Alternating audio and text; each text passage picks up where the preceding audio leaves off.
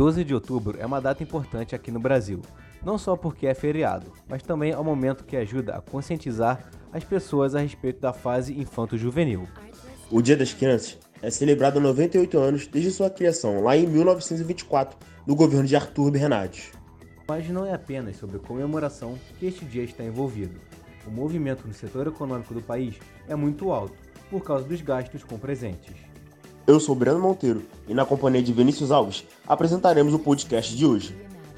Para falar sobre como a economia e o Dia das Crianças estão relacionados, contamos com a presença da economista e conselheira da Corecon de São Paulo, Fernanda de la Rosa, e de Marcele Queiroz, mãe da Nicole, para falar do alto valor dos presentes. Brincar é um direito de toda criança garantido pela Declaração Universal dos Direitos Humanos, assim como ter acesso a uma boa alimentação, a uma educação de qualidade e a um atendimento médico adequado. O brincar também precisa ser visto como um direito essencial ao desenvolvimento infantil.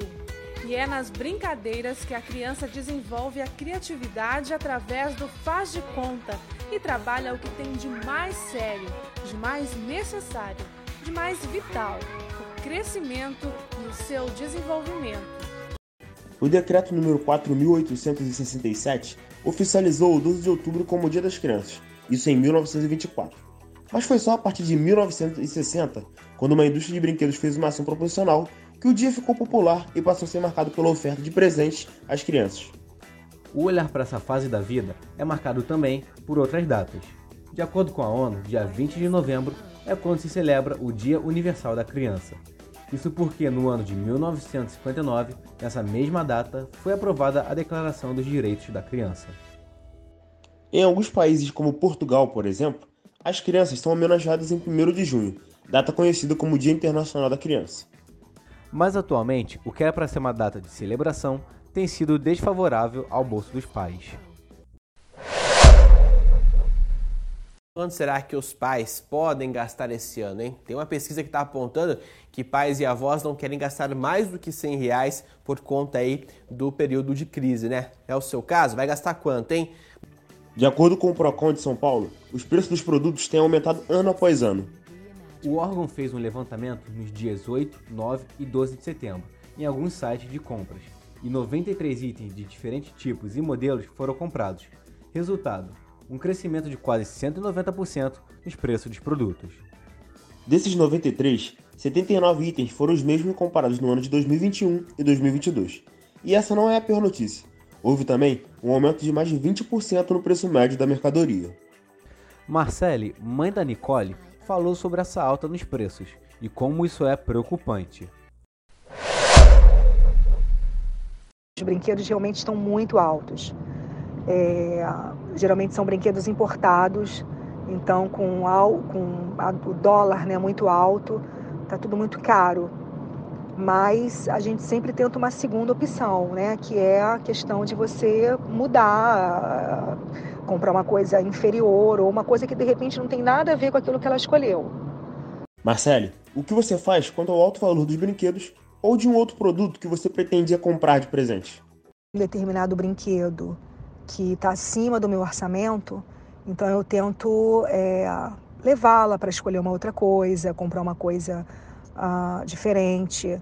É, então é, é, é, bem difícil, né? Porque geralmente criança ela quer uma determinada coisa. Então para você poder dissuadir uma criança a uma outra opção é complicado. Um fator que muitas pessoas desconhecem sobre a data é que o lucro gerado pelas vendas de itens gira em torno de bilhões de reais. A Confederação Nacional do Comércio de Bens, Serviços e Turismo computou uma movimentação financeira de mais de 8 bilhões de reais em vendas para o Dia das Crianças. Embora seja um número positivo, a estimativa é de que, em comparação com 2021, o percentual de vendas cairá 3,1%. A economista Fernanda de la Rosa explicou sobre a importância da data para a economia do país. Após esse período de pandemia, é, é uma das datas que vai é, que tem tudo para ter um faturamento maior. Contudo, ele é pouco expressivo, mas por outro lado, é uma data que ela é muito é, sensível ao consumidor. Ela tem um fundo é, emocional, onde o consumidor, por vezes, é, decreta que não vai comprar o determinado produto ou vai gastar menos e chega na loja ele acaba se empolgando, né, pelo fato de ser criança e tudo mais, e ele acaba comprando um presente de maior valor e até outros presenteando outras crianças. Então, o momento tem tudo para ser melhor do que o ano passado. Fernanda, a queda no número de vendas preocupa o setor econômico? Sim, sem dúvida. Essa é uma preocupação que veio sendo é, nutrida aí durante esse tempo todo de recessão, de dificuldades para o setor varejista, que é o setor mais sensível. A gente sabe que o primeiro impacto quando tem uma recessão no, nas compras é no varejo. O varejo é muito mais suscetível é, a esse tipo de reação e, consequentemente, se estendendo em toda a cadeia é, produtiva. O inverso também é verdadeiro.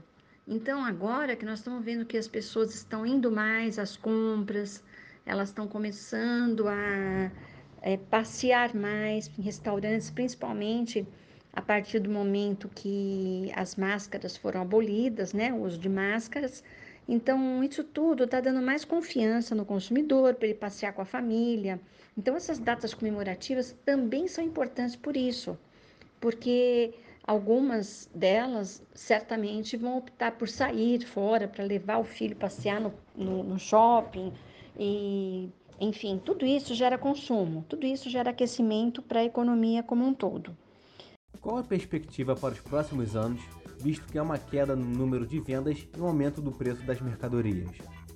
Nós temos alguns, algumas incógnitas para fazer essa projeção no momento, é, que a gente ainda não sabe como será o comportamento, né?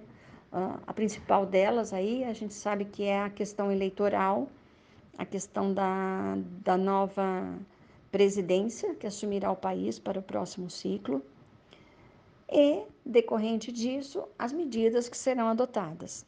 Tudo isso impacta. Qualquer medida que venha a ser adotada pela, pelo novo presidente, políticas que serão disseminadas. Está chegando ao fim o podcast sobre o Dia das Crianças. Gostaríamos de agradecer a participação dos nossos convidados e reforçar a importância que esse dia representa para todas as crianças e seus direitos. Esse podcast utilizou áudio externo de uma matéria do SBT e da revista Novo Tempo. Produção e edição de Breno Monteiro, apresentação de Vinícius Alves e Breno Monteiro. Coordenação da Rádio Uva Barra, professor Anderson Barreto. E coordenação do curso de jornalismo, professora Renata Feital. Rádio Uva Barra.